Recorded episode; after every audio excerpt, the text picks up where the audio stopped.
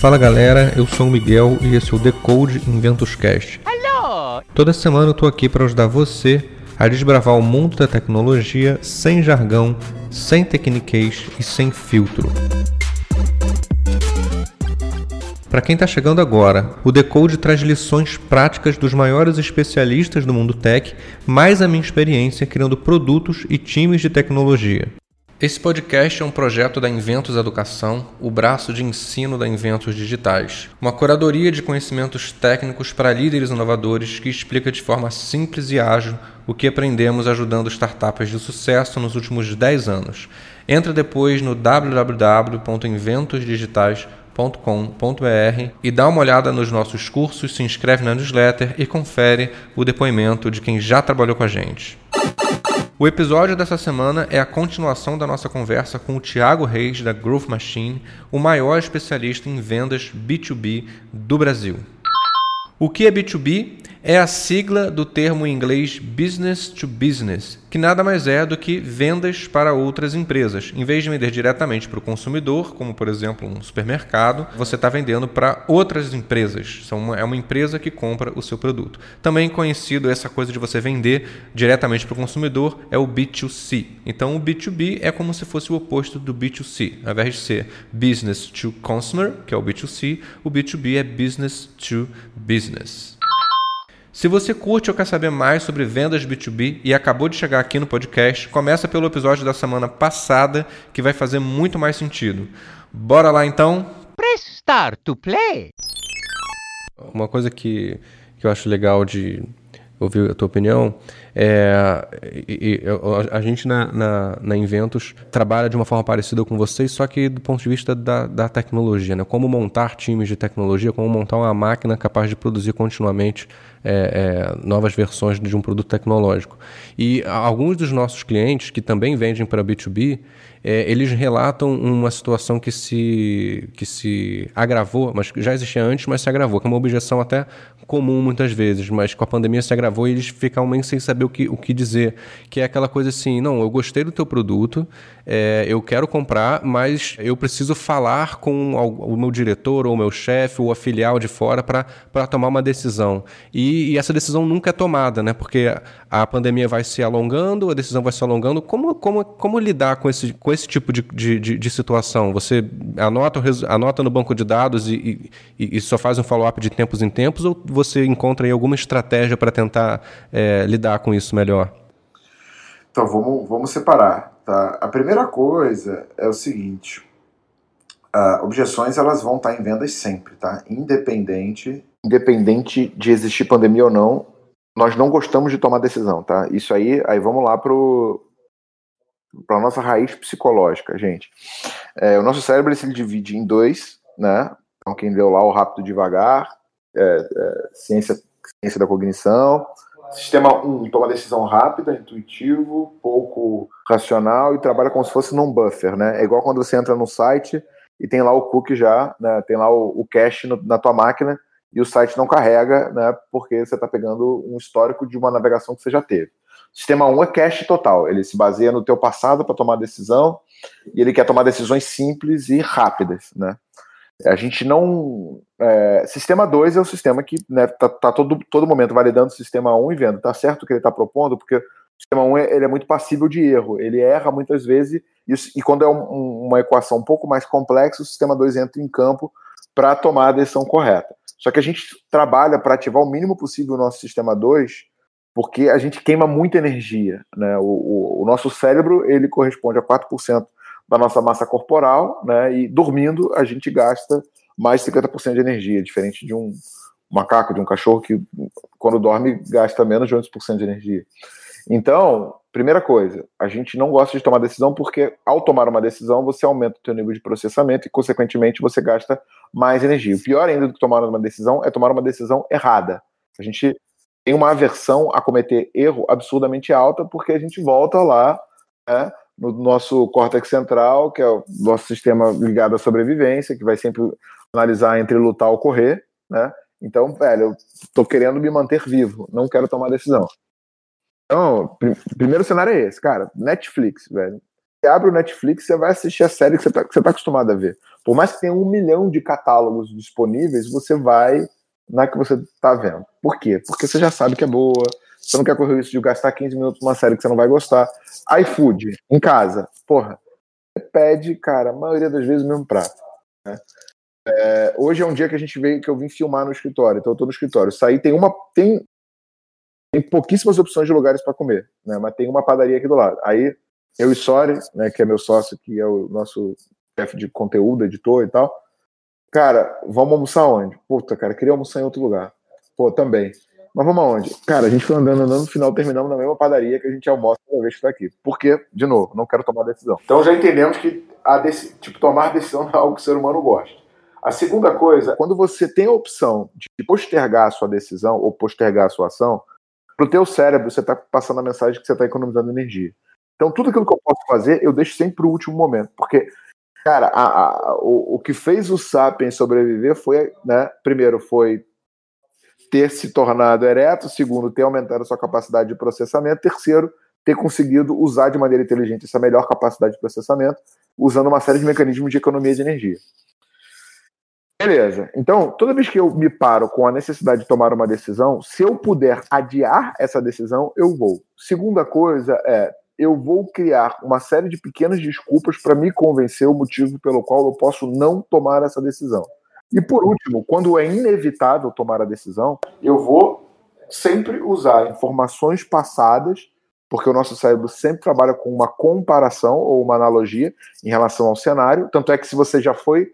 Se você sofreu um acidente de carro alguma vez, ou, ou, ou, ou um assalto, ou qualquer coisa, toda vez que você passa naquela região que, você, que isso aconteceu, você vai trazer à sua memória aquele mesmo sentimento. Então, teu cérebro ele registra essas fotografias te ajudar numa próxima tomada de decisão usando esse evento como por mais que não tenha perigo nenhum, cara, você sempre vai estar com medo quando você passar naquela, naquele local. Aí beleza, gente, vamos agora voltar para o dado esse, esse background, vamos voltar agora para o cenário de pandemia. A gente está falando num, num, cenário onde boa parte das empresas viu uma redução de receita, né? Porque negócios fecharam, negócios renegociaram, negócios congelaram, negócios pararam. Então, é, o recurso se tornou mais escasso tá? Então eu tenho menos recurso disponível. Segundo, quando eu olho para frente, eu tenho um nível de incerteza muito grande. Então, né, sei lá, velho, eu acho que no pior cenário imaginável, a pandemia acaba em junho de 2021. É, para mim, assim, velho, depois disso acabou o mundo, né? Não é nem, pô, não é nem se, o que, que, iremos fazer, não, não, velho, depois disso, ou, ou, ou, assim, ou evoluímos a um ponto, né, que o consumo está 100% digital, que a experiência de tudo está 100% digital, e a gente virou o, um novo tipo de Homo sapiens, né? O Homo home office, né? Home digitalis, né? Ou, ou é... acabou a humanidade. É, entrou em colapso o mundo. Então, dito, dito isso, eu não sei se eu preciso ter caixa para dois meses, para três meses, para um ano ou para dois anos. Eu não sei. Né? A gente sabe que esse momento vai ser resolvido, mas eu tenho um nível de incerteza muito grande, o que é, somado ao fato do Cisne Negro de ser um evento totalmente imprevisto, que até agora a gente não conseguiu mapear 100% de todos os desdobramentos, eu tenho a vontade de não tomar decisão, eu tenho as, as inseguranças geradas pela, pela escassez de recurso e ainda o grande grau de incerteza que eu tenho à frente que cria essas objeções. Então, assim, é um cenário em que o processo de venda se tornou muito mais complexo. Só que, uh, vamos pensar nessa complexidade. Tá? Pô, o fato de ele ter se tornado mais complexo tornou ele impossível? Não, não tornou ele impossível, tornou ele mais complexo. Por que que acontece? Eu tenho problemas que hoje eu não posso mais adiar. Né? Eu tenho, por exemplo, o cara que tem uma loja física e que relutou em ter um e-commerce, ele teve que criar um e-commerce em uma semana, né? Porque senão ele deixa de existir. Né? O cara que, que não tinha é, sistemas para trabalhar com a sua equipe de maneira home office, teve que, que criar sistemas para fazer isso, ou ele deixaria de viver. Então, é, assim, alguma, o que, que eu, como é que eu consolido isso? Aquilo que é supérfluo, aquilo que não é essencial, aquilo que é raso, aquilo que não bate no problema, aquilo que não é consultivo, aquilo que não usa método, vai ser muito difícil vender. Aquilo que é importante, aquilo que analisa de fato realidade, processo que de fato é bem seguido, a estratégia de venda que é bem conduzida, para mim vai ser mais fácil vender. Tanto é que estamos no maior mês de faturamento da história da Growth Machine. Agora, você tem que arrancar compromissos do seu cliente, Você tem que ser capaz de mapear necessidades e problemas reais. Você tem que ser capaz de qualificar muito bem para não gastar o seu tempo com oportunidades que não vão te comprar. E por último, você tem que ter uma oferta que seja agressiva o suficiente ao ponto do teu prospect na outra ponta pensar eu não aproveitar essa oportunidade agora, eu vou perder uma grande oportunidade. Então eu não tenho opção de adiar isso para depois da crise, né? Cara, eu, eu tenho um hábito de ouvir muito audiobook, né, cara? E eu comecei eu comecei a ouvir o, o Arte da Guerra. Eu já tinha lido o Arte da Guerra há muito tempo e comecei a ouvir o Arte da Guerra. Cara, o, o Shang Tsung é, puta, cara, é muito foda, cara, é muito foda. Eu, eu não lembro exatamente a correlação, mas, mas cara, ele dá uma, uma análise que serve muito para vendas e para negócio, que ele fala o seguinte, se você for muito superior ao seu inimigo, se você, não sei agora, se, ele fala um percentual, eu não sei se é cinco vezes ou três vezes ou quatro vezes. Se o seu exército for três vezes superior ou quatro vezes superior ao seu inimigo, cerque-o. Tipo, não ataque. O cerque o fato de se render, porque se você atacar, você vai perder homens. Se você cercar ele e fazer ele se render, ele, ninguém, ninguém, não teve uma gota de sangue derramado, né? Você é duas vezes maior que o seu inimigo, ataque-o, porque você não tem uma superioridade tão grande ao ponto de ser tipo inevitável a vitória, saca? Então você precisa ganhar. Se você é igual, cara, se posiciona e espera.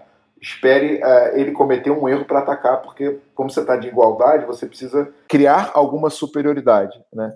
Se você é menor, simule. Você tem que, você tem que fazer com que ele ache você é tão grande quanto e estimular com que ele não te ataque. Porque se ele perceber que, que você é menor do que ele, ele vai te atacar. E se você é, é, é, tipo assim, é muito inferior, cara, negocie. Porque você não tem chance de ganhar, você vai ser dizimado, entendeu? Então, assim, eu acho que é, você tem que ser muito estratégico nesse, nesse ponto e, e, e equilibrar o jogo, né?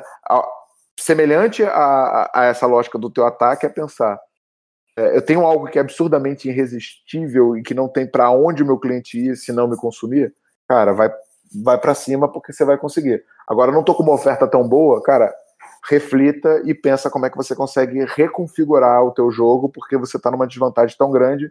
Se você não reconfigurar o teu jogo, você vai deixar de existir. Muito bom, muito bom. É, falando um pouco, entrando na, na a gente estava conversando sobre sobre tecnologia, não, uma, uma tese que eu acredito muito é que é, os profissionais de, de, todas as áreas, estou falando desde o médico até o advogado, passando pelo contador, é, inclusive pelo profissional de venda, que é o nosso, nosso tema principal aqui, ele vai precisar conhecer muito mais sobre tecnologia, sobre software, né, eventualmente até desenvolvimento de software, do que, do que antes. Né? É, e a pergunta que eu tenho nesse sentido para você, assim, a gente está trabalhando junto, eu já, eu já vejo é, que vocês são uma empresa não só digital, como altamente tecnológica nos processos. É, como que você, que não tem uma formação na área de tecnologia, como é que você foi adquirindo esse conhecimento e, e quais, quais são os conhecimentos que você acha que são fundamentais, conhecimentos tecnológicos, que são fundamentais para um profissional de vendas hoje?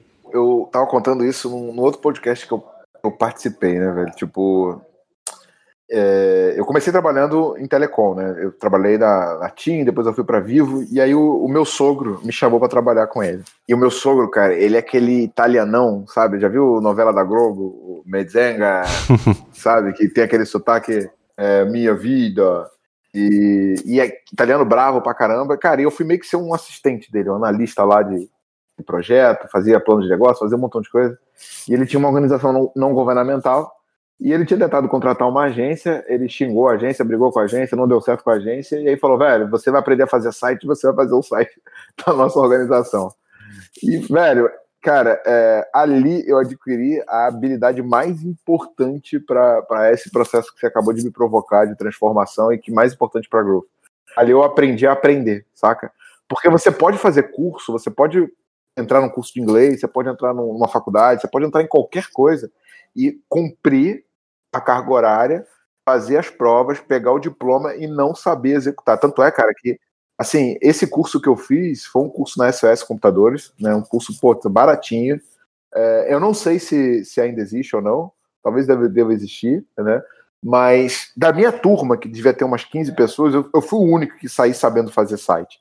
Ninguém sabia fazer, entendeu? Ninguém. O pessoal sabia como era a ferramenta, sabia como é que era, o que, era HTML, o que, que era sei lá o que, mas não, ninguém sabia fazer. Por que isso, cara? Porque em uma hora de aula, acho que tinha uma hora de aula por semana, duas horas de é impossível você aprender qualquer coisa. E o professor, ele sempre vai te dar a teoria, ele nunca vai te dar aquilo que você precisa para de fato fazer. Meu irmão, meu sogro bravo pra caramba. Né? Eu morria de medo dele. Isso tem, sei lá, deve ter mais de 10 anos. Então, velho, eu falei, eu tenho que entregar o site para esse cara. Não tenho, não, tenho, não tenho outra opção, né? Eu vou ter que entregar. Eu ia para aula, eu aprendi o conceito, depois eu ficava, meu irmão, até uma, duas da manhã, executando e fazendo. E eu ficava daquela aula até a próxima, trabalhando para construir com todas as ferramentas. Eu chegava na aula basicamente para tirar dúvida. Porque o que o professor ia explicar, eu já tinha aprendido fuçando. Eu falava assim, cara, velho, não estou conseguindo fazer na época do Flash, não sei se você lembra dessa época. Eu tô conseguindo fazer isso aqui no, Java, no, no, JavaScript e tal. Aí ele ia lá e me mostrava como fazia. E era coisa que nem fazia parte da apostila ou da grade. Cara, naquele momento, caiu uma ficha para mim, o site ficou pronto, né? Meu sogro gostou, não morri, não, uhum. não me uhum. dei mal. Mas naquele momento, cara, eu tive o mais importante aprendizado, que, cara, qualquer coisa que eu queira aprender, é, assim como né, pô, ir para academia ou perder peso, velho, é muito mais o tempo que eu gasto fazendo do que a hora que eu fico na academia ou agora que eu fico com um nutricionista. É muito mais o, a vida que eu levo né, para conseguir perder peso do que aquele momento. Então ali, cara, deve ter sido cara, 2006, 2007, alguma coisa assim. Eu aprendi a aprender, entendeu? E, cara, eu levei esse conceito para entender o que era inbound, para entender o que era outbound, para entender o que é social selling, para entender o que é máquina de vendas, para entender o que é automação de marketing, para entender o que é otimização de funil. Então, assim, é, eu fui aprendendo isso na prática e fui executando na prática. Isso me criou, cara, uma, uma skill de aprendizado, velho, que, sinceramente, é, eu, eu, voltando na tua pergunta, eu não acredito que o mais importante é falar, cara, estuda machine learning, estuda uh, sei lá, deep learning, muda inteligência artificial. Não, velho, o mais importante é você criar a habilidade de aprender. Porque a gente vai usar daqui a um ano, não tem nada a ver com o que a gente usa hoje. É, você vai ter que estar o tempo inteiro se reinventando, várias profissões vão deixar de existir, e o que vai diferenciar um profissional do futuro, que não pode ser substituído por uma máquina, é a tua capacidade de cara, interpretar contexto e conseguir se reinventar e aprender coisas novas.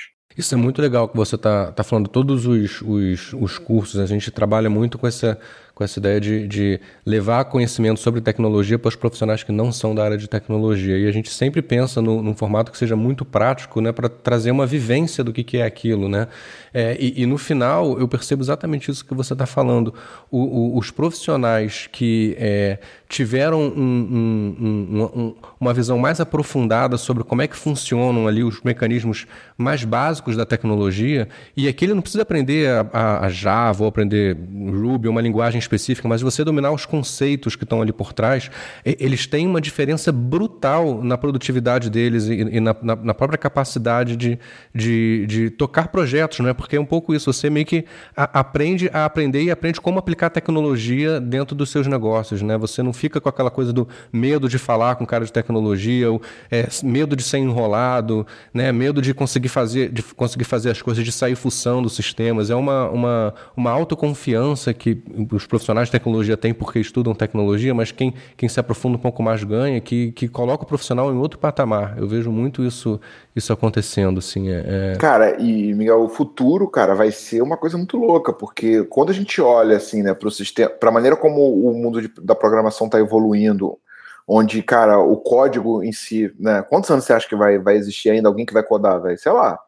É, é, é, é uma tendência natural, né? Cada vez mais a gente vê plataformas de programação lógica. É, plataforma de no code, low code, né? Isso é uma tendência forte mesmo, né? E, cara, e aí você mistura isso com machine learning e mistura isso com assistente pessoal. Cara, eu acho que a galera vai programar na voz daqui a uns, daqui a uns cinco anos, entendeu?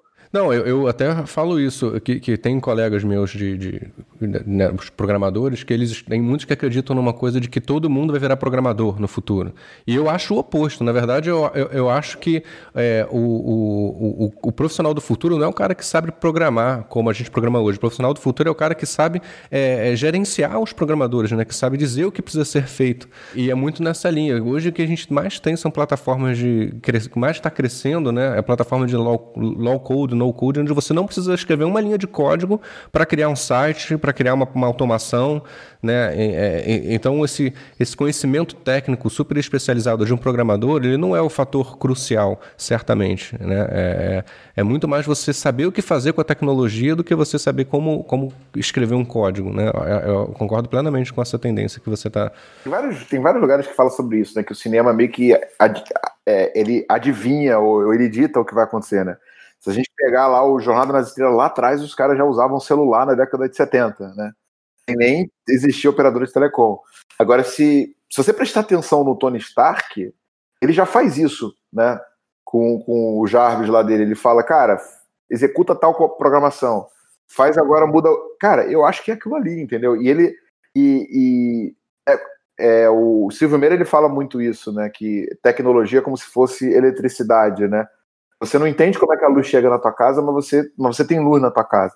Então, é tão simples e é tão bobo o que o, Tony Stark está fazendo ali, que parece algo que a gente já tem, que as, que as pessoas, né, tipo, a tua esposa, minha esposa, que não são tecnologia, assistam aquela cena ali e falam, ah, tudo bem, mas não, não consegue pensar no, no nível de complexidade e abstração que está acontecendo para que uma inteligência artificial seja capaz de interpretar a voz dele, criar uma programação e que, e que estamos longe de ter isso ainda, mas que provavelmente, assim como né, o, o, o, o Jornal das Estrelas, na década de 70, mostrava um cara falando no celular, a gente em algum momento vai chegar num ponto que eu vou, que eu vou poder fazer algo parecido com aquilo. Né?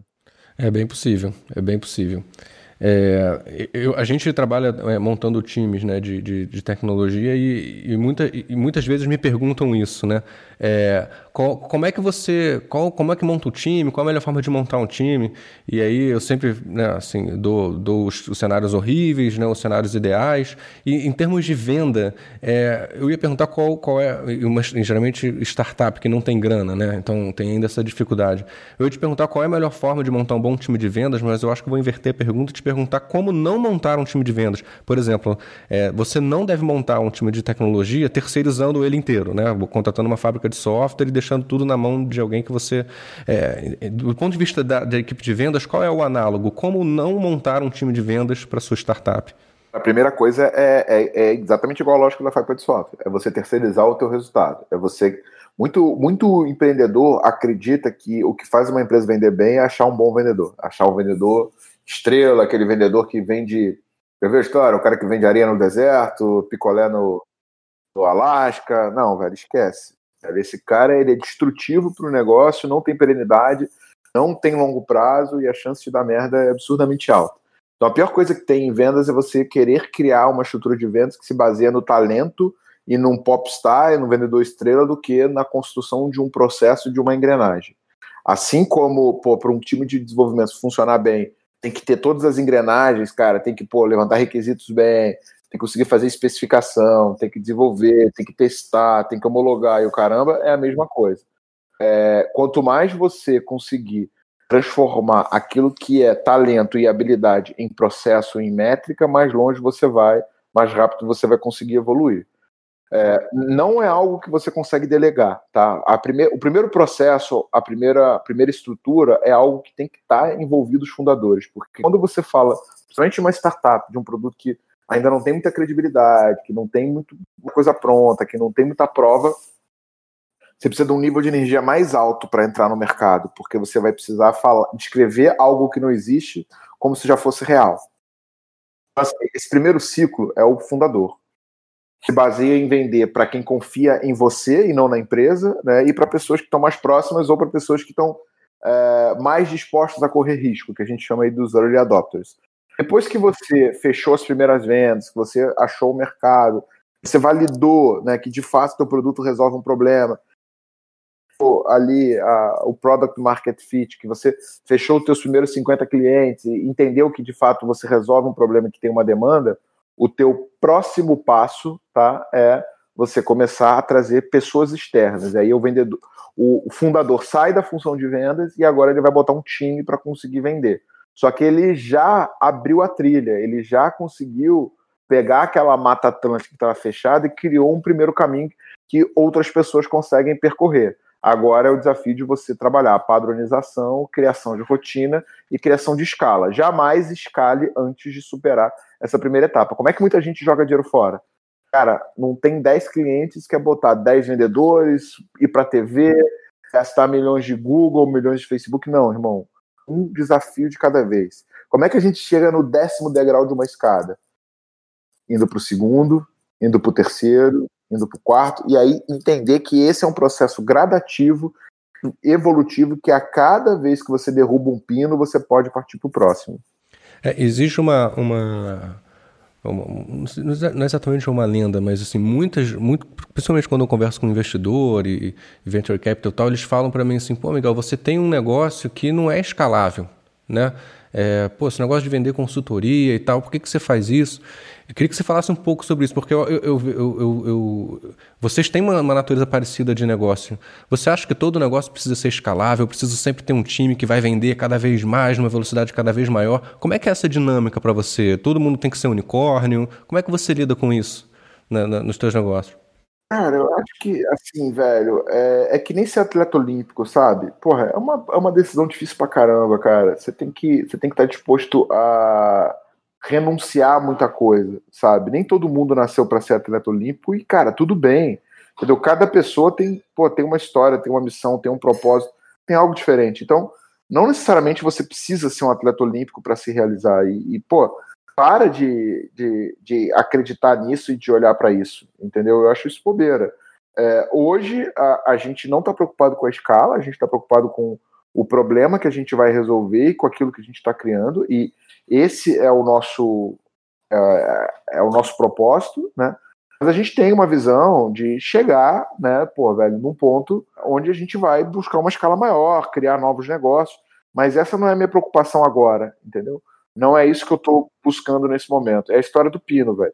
Eu estou preocupado com o próximo pino, com o próximo é, pino de boliche que eu vou derrubar. E, e o que eu acho que as pessoas se frustram e acabam não tendo resultado é porque elas ainda estão no primeiro pino, pensando no décimo, estão no primeiro degrau da escada, preocupado com o de cima, velho. Não, eu estou preocupado em achar problema.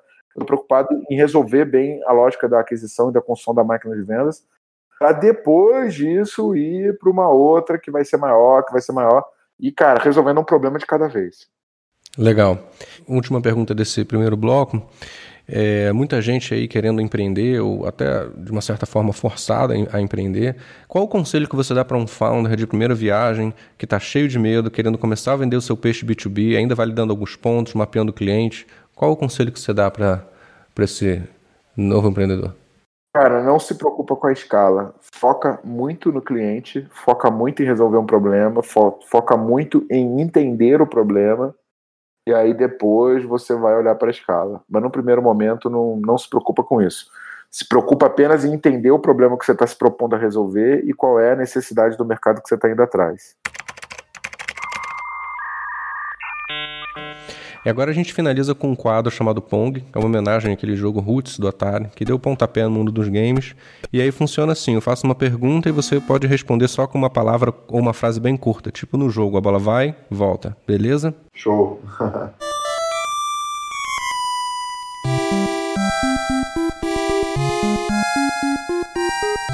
Se você só pudesse usar uma ferramenta para vendas, qual seria? Voz. Voz? Voz. Boa. Qual o livro que mudou a sua vida? A Bíblia. Bíblia. Segunda, segunda vez que aparece essa resposta, sabia? No Pong. Legal. É, se você encontrasse uma lâmpada mágica hoje, quais seriam os seus três desejos? Primeiro, muita sabedoria. Segundo, muita saúde. E terceiro, mais três desejos. É, mas não pode, lembra a lei do, do Aladim? Você não pode ressuscitar a pessoa e nem pedir mais desejos. pô, ah, pô, essa, essa, eu não conhecia, mas eu sempre pediria mais três desejos. Mas eu, eu pediria para controlar o tempo. Legal. Se você fosse construir um vendedor perfeito, quais seriam as suas três principais características? Muita vontade de aprender, motivação infinita e humildade. Quando você precisa se pilhar, assim, se animar para uma reunião importante, um grande evento, que tipo de música você ouve? Heavy metal. Qual é a pior frase que um bom vendedor pode usar numa conversa com o cliente? Falar eu, eu, eu. E qual foi a desculpa mais esfarrapada que você já ouviu de um cliente para não fechar uma venda? Deixa eu pensar. Você falou? Não ouvi. Falei, falei. Deixa eu pensar. Eu... Ah, eu achei que você estava pensando. Não, então, deixa eu pensar. Essa é a resposta da pergunta. É. Qual foi o seu maior fracasso relacionado a vendas?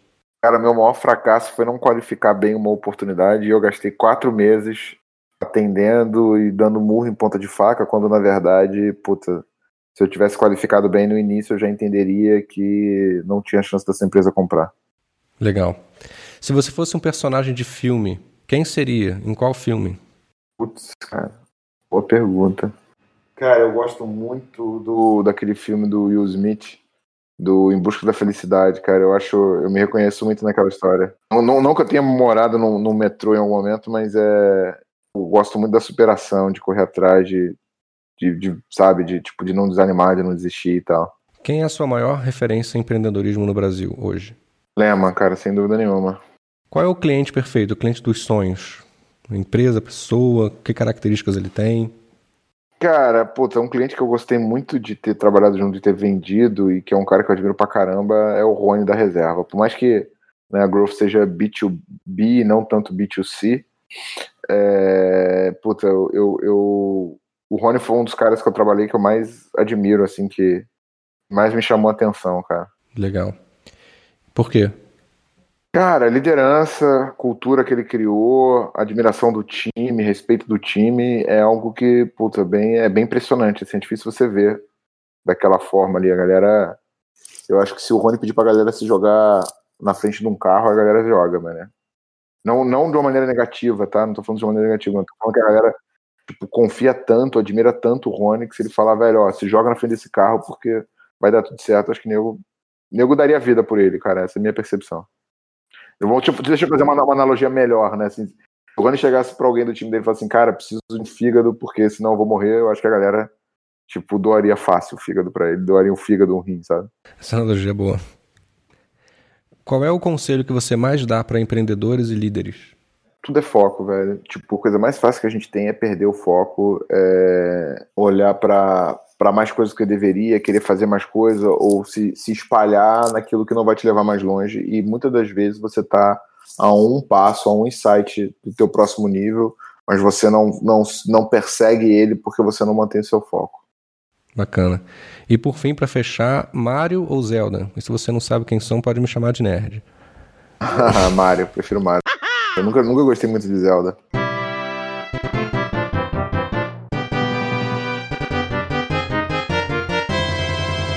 Muito legal, Thiago. Muito conteúdo prático espremido aqui nessa horinha que a gente passou conversando. Muito obrigado por ter dividido aqui a sua experiência com a gente, cara. Pô, tamo junto. Obrigado pelo convite, cara.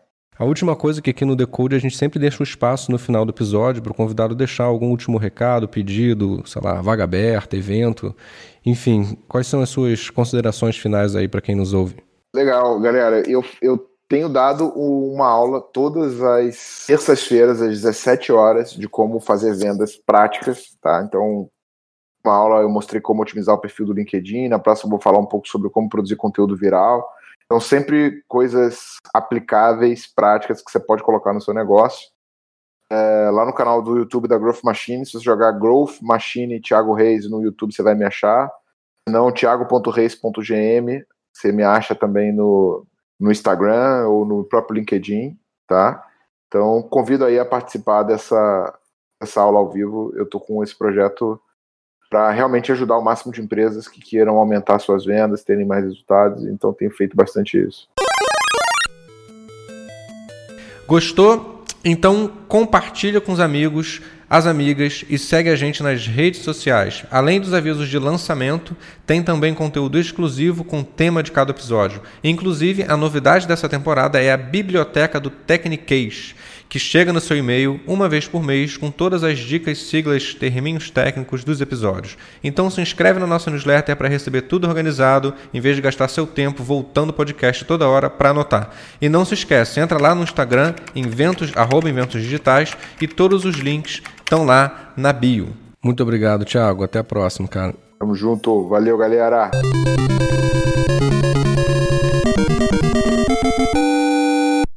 Thank you so much for playing my game.